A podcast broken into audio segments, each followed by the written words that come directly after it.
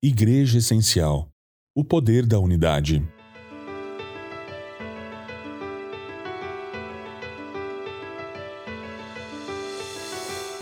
Vejam, disse o Senhor, todos se uniram e falam a mesma língua. Se isso é o começo do que fazem, nada do que se propuserem a fazer daqui em diante lhes será impossível. Gênesis, capítulo 11, verso 6. Você deve conhecer um ditado popular que diz: A união faz a força. E olhando para o texto de Gênesis, capítulo 11, que nós acabamos de ler, não seria forçado afirmar que esse ditado é sim uma grande verdade. O nosso Deus, grande e poderoso, olha para a humanidade, que é pecadora e orgulhosa, e declara que, enquanto houver unidade, enquanto aquele povo falar a mesma língua, enquanto essas pessoas forem unidas, não haverá restrição nenhuma para o que intentarem fazer.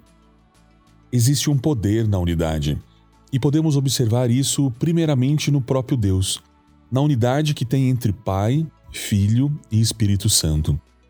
Jesus, sabendo da importância da unidade, em João capítulo 17, ora para que sejamos um no Pai, assim como o Pai é um só nele, e ele um só no Pai.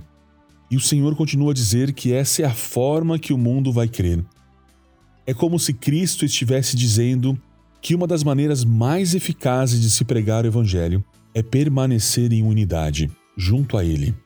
Com isso, entendemos o porquê o diabo tem tentado acabar com a igreja, dividir famílias, criar discórdias, destruir ministérios, pois ele sabe que, quando os filhos de Deus são unidos, andando em harmonia, não há o que possa resistir.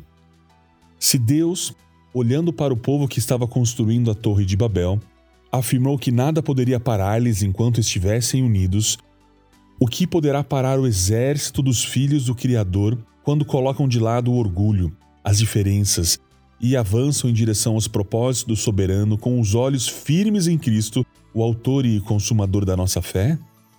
Nada. Davi entendia a respeito da bênção que existe por trás da comunhão entre os irmãos. Por isso, ele disse no Salmo 133: Ó, oh, quão bom e agradável viverem unidos os irmãos. Assim, que o viver em unidade, como a Igreja do Senhor Jesus Cristo, seja a nossa prioridade.